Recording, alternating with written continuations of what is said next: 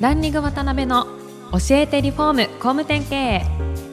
この番組はリフォーム工務店業界に特化した経営コンサルティング事業を手掛ける株式会社ランリングの代表渡辺翔一が住宅業界の経営者や幹部の方を毎回ゲストにお招きし業界のさまざまなことについてお聞きしていく番組です。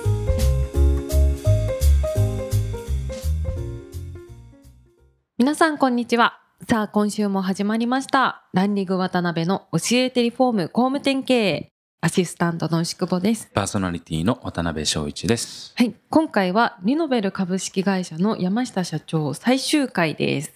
はいよろしくお願いいたします。お願いします名残惜しいんですが、4回目よろしくお願いします。はいありがとうございます。まあ3回目までいろいろお話をお聞きできて勉強になったんですが、まあ最後は今後のことを中心にお聞きできたらなと思ってます。その前に、やっぱり僕もあのいろんな住宅関係の会社さんコンサルティングとかさせていただいてる中で、まあ、最近本当に一番の喫緊の課題っていうところでいくと、本当人不足、うん。まあ職人不足っていうところがあると思うんですけど、うん。そのあたりを本当にこう、施工をね、担保していくにあたっての職人不足みたいなところに対して、どう対応していかれてるのかみたいなところがあれば、はい。そうですね。僕らも本当にまさにそこには、はい。今後、うんね、10年、20年というスパンでやっていかなくちゃいけないなと思ってることの一つなんですが、はい。うん。僕たちが考えているのは大きくは2つ、そこに対しては考え方がありまして、はい。一つはまあ職人さんになりたいっていうふうな、うん。このやっぱ空気感が今まずないので、そうしなくちゃいけないなと、まあ僕自身が家具の職人やったこともあって、すごい仕事だと思うんですよね。あの、ゼロから作っていって、うん。クリエイティブな仕事じゃないですか。はい。それがそういう仕事だっていうことをしっかりこう、世の中にこう伝えていかなくちゃいけないなっていうのがはい、まず一つでで、僕らでいくと多能工っていうのをやろうとしていたり、うん。まあ新卒で採用した人たちにそれを多能工って教えていく、そういうこう訓練的なことをやってるんであすよね。そうなんですか。やっぱり今でも僕自身が今この、まあ代表としてやってますけど、はいやっぱりこう、強く持ってるのは自分で作れるから、うんだから言えることってたくさんあると思うんですよね。職人さんってよくできないとかってよく言うじゃないですか。うんいや、できるよっていうふうにこう、思えるから言えることってたくさんあるので。そういったその力を作るためにはっていうのがまず持っていてそういうのをやろうとしてるのが一つです。で、もう一つは、テクノロジーを使えば、はいこう人間がやんなくていいことってたくさんあるよねって思っていど。て、はい。で、逆にやるべきことっていうのがこう、明確にこう浮かんでくるので、はいその輪郭をはっきりさせるみたいなことをやっています。本当に人がやるべきことは何で、うんやらなくていいことは何かみたいなことを分けていって。はい。で、テクノロジーカバーできるものは、まあ自分たちで作ることもあれば、はい。他社さんの技術と一緒にやることもあって、それは日本国内のものもあれば、うんグローバルのものもあって、はいなんかそれを持ってきて、こう、この業界に一個一個入れていってる感じですかね。うんあ、そうなんですね。なるほど。まあ結局、ですけど、もう本当加速度的にね、職人がいなくなってっていう中で、多分会社よりスタッフ、元請けより下請けみたいなパワーバランスがうんちょっとこう変わってきてるようなありますよ気ね。がしますよね。まあこれもインターネットの一つだと思うんですけどね、うん直接つながることができた。今まではできなかったじゃないですか。うん職人さんたちがお切磋となかったと思うんですけど、それがもうできるようになってますよね。なるほどね。でそういう中で最近話題になってる外国の方の活用みたいなものはどんな感じで今、そうですね、はい。僕たちはまだそこまで実は行けてなくて、はい。まあ一つの部署であのリビングテック事業本部っていう事業があるんですけども、はい。うん住まいの中のテクノロジーの部署なんですよね。で、そこは今アマゾンさんといろいろやり取りさせてもらったりしてるのはまさにそこなんですが、はそういった部署はあの一人外国人の方もいらっしゃって、はい。やってることはグローバルで、例えばアメリカの西海岸の技術を日本のマーケット持ってきたらどうなるの？みたいなことをやってたりとか、逆に日本の技術を向こうに持ってどうなるの？みたいなことで、僕もちょっと10日間ぐらい行ってたんですけど、うんはい。その辺のことをこう研究したりしてる部署ですね。まあそういうテクノロジーでカバーできるところはカバーしていくということそうですね。。自分たち少なくていいこともたくさんあるので、うん。もうすでにある技術がたくさんあるので、なるほどそれをどう転用できるかとかいうこと。なるほどね。で最終回なんで今後どう会社を持っていかれたいかっていうところのビジョンについてなんですけども。はい。そうですね。僕はもう日本の暮らしを世界で一番賢く素敵にっていうのが、これがミッションなのでな、るほど。それにどう近づいていくかということだけしか考えていなくて、なるほど。で、アメリカに行ってきて思ったんですけど、うん。やっぱ日本の技術ってすごいよねって、まあよくいろんな先輩たちはい。が言われてきましたけど、はい。まあ改めてこの時代になってもそうだということに気づいたんですよね。はい。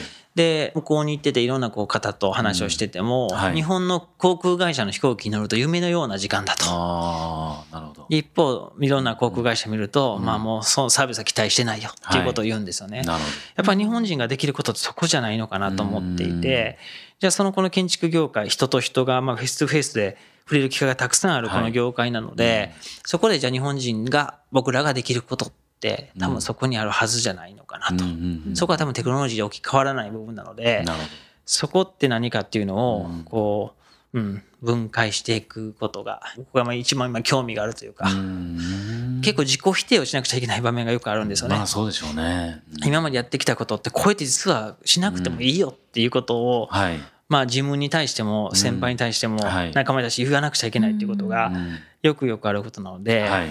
自己否定自己否定をもう恐れぬっていうことをあの僕たちも言葉にして社内に書いてあるんですけど、はい。それができるかどうかっていうことは、うん、考えてますね。なるほどね。ですけど東京出てこられてちょうど10年ぐらい。ちょっと10年ですねこんな感じになられてるってイメージありましたか？いや、もうあの、僕の2009年来る前にはい、新幹線の中で大阪から書いてた事業計画があるんですけどはい、それをこう見直すと、今3年遅れなんですよ。あー 修正しなきゃいけそうない。3年遅れてるんですごい焦ってます。ああ、そうなんですね。はい。あの、人生なんてね、あの、なそんな長いもんじゃないと思ってるので、この3年をどうすれば短くできるかっていうことで、まあ、そればっかりだから常にこう、生き急いでるってよくいろんな人に言われますけど、はいあの、急いでますね。なるほどね。やっぱ山下社長の個人的な夢としても延長線上にある感じなんですか？そうなんですよ。僕も世界中の楽しいことを全部やってから死ぬって決めてるんで、もうそれが欲張って生きてるので、はい。今やってるそのタッチラグビーっていうものもすごいあのラグビーの延長上にあるようなもんなんですけど、はい。本気でやってますし、うん。この会社のミッションもそうですし、はい。あんまりこう境目ないので、それをどう楽しむかっていうことをやるためには、うん。そうそう全部がつながっていってますね。なるほどね。えー。まあそういう中でね、まあ、あの海外展開なんかも多分見据えられてると思うんですけど。そうですね。まあ、海外展開も2種類あるかなと思っていまして、そのリビングテック事業本部ってとこ僕たちグローバル対応をしてるんですが、はい。日本の技術を世界に持っていくというような先ほどの話と、はい。もう一方は世界の技術を日本に持っていくというところなんですが、はい。今回はそのアメリカに行っていろんなことに、まあこれは少しあまりいい意味でなくて言われた、かなりの多くの方に言われたんですけど、日本のマーケットってどう思いますかと聞いてみたら、うんユニークだよねっていうんですよね。そういう意味じゃないですよね。そうですよね。っていうことだと思います。で、まあ、いろんなベンチャー企業、最先端のベンチャー企業なんかに話を聞きに行ってると、日本がじゃあ進出するうん。プライオリティって、優先順位ってどんなもんですかっていうと、いやもう下の方だと。それはユニークな市場だから、マーケットもシュリンクしてるし、わざわざ自分たちが行く必要は全くないというようなことを言われたのでこれ今までと違うわけじゃないですか。いつか日本に行って皆さん思ってた世界中の人たちが、うん。もう今はそうじゃないのが、アジアの中でも日本はないっていう判断されることが多いですね。ど。なるほどね。これもリアルなので、うんじゃあそこでその時代どう戦うかっていうことだと思っています。なるほどね。これからね、オリンピックあって、大阪もね、万博あってっていう中で、その後って結構ドキドキしますよね。そうですよね。うんもう観光地としてまあ、はい。ただやっていくのか、ですよね。なんかちょっとね、そうですよね寂しいですね。ドナドナが流れそうなイメージですよね。そうですよね。でもまあ、そういう悲しい中に、でもはいさっき言った日本人ができることって。あの、あるはずなんで、これ先輩たちが作ってくれたと思うんですよね。そういう日本人の。それを僕らのこの本当世代がどう繋いでいくかっていうことは、多分今しなくちゃいけないことなんだろうなと思って、燃えてます。なるほど。なんか日本のね、トップリーダーも、やっぱり今までのこう数字で GDP や GNP やみたいな話のビジョンじゃなくて、日本人ってここ目指そうよみたいなね、そうですよね。なんか。そのあたりをもうちょっとこう、全然違う軸でね、そうですよね。立てれるリーダーが出てきてほしいですよね、やっぱり。ちょうど昨日か今日か新聞に載ってましたけど、日本でまた工場が今、工場建設が増えてると。まあ、日本のジャパニーズクオリティというものを世界にっていうことを求められているのでっていうことで、はいまたそこにこう、まあ、原点回帰じゃないですけど、はい。やってきてるわけなので、なんかそういう形の日本人の僕らってはい。何ができたんかなっていうことを多分、もう一度変えるんでしょうね。なるほどね。山下さん、最近、はいパートナー力入れて、あそうですねやられてらっしゃると思うんで、そこだけちょっと。あ、ありがとうございます。はい。僕ら先ほどのようにリノベルネットワークでやってるんですけど、はいそこには不動産会社さんとか、はい工務店さんとか、金融機関とか、そんなパートナーさんがたくさんいるんですね。でその方々増やしていかなければ僕たちのネットワークで大きくなっていかないので、はいそういう開発をいろいろやってるんですよ。表の方々に向けた情報発信をしてみたり、一緒にパートナーになってやりませんか、っていう形で、まあいろんなどんな風にパートナーになるかっていうのは、はいたくさんの形があるんですねな。るほど。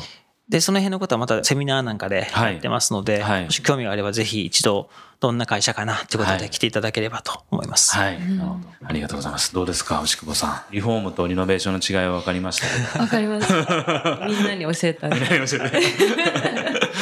ですか？この4回通はいじて。、そうですね。はい。全部自分でやらずにやることやらないことをしっかり住み分けするっていう話が私は結構印象的でした、自分も結構何でもやりたがっちゃったりとかお仕事に関して手出しがちなんですけどちょっと一回改めて整理しようと思います なんか最後のホームルームみたいな雰囲気になりましたけど。あと明るいバカっていう話がありましたけど、あーうんうん山下さん自身が俺は明るいバカだなって思うエピソードはありますか？ああ、びっくりしました。そうですね。経営やってると、まあいろいろあるじゃないですか。楽しいことばっかりじゃなくて、はいいろんなことあるんですけど、もうそれをいかに楽しむかだと思ってて、今日も来るときめちゃくちゃ雨降ってましたけどそれどう思うかですよね。うわ、雨降ってるわなのか、よっしゃ、雨降ってきたぞなのか。理由付けが難しいですけど。そうですよね。だからそこだと思うので、すべての起こってきた物事、まあ、多分必然なので、それでどうそこに立ち向かうのみたいなことをこう思えるかどうかとなるほどいうように全てをしてます。捉え方ですよね、はい。結局は。いや、僕もちょっと勉強になる4回でした。はい。ありがとうございます。ありがとうございました。はい、ということでお時間が来てしまいました。山下社長には今回を含め4回ご出演いただきました。貴重なお話ありがとうございました。ありがとうございました。今回もランリング渡辺の教えてリフォーム工務店経営をお聞きいただきありがとうございました。番組では渡辺や住宅業界の経営者幹部の方へのご質問を募集しています。ウェブサイトランリグにあるお問い合わせフォームよりお申し込みください。お待ちしています。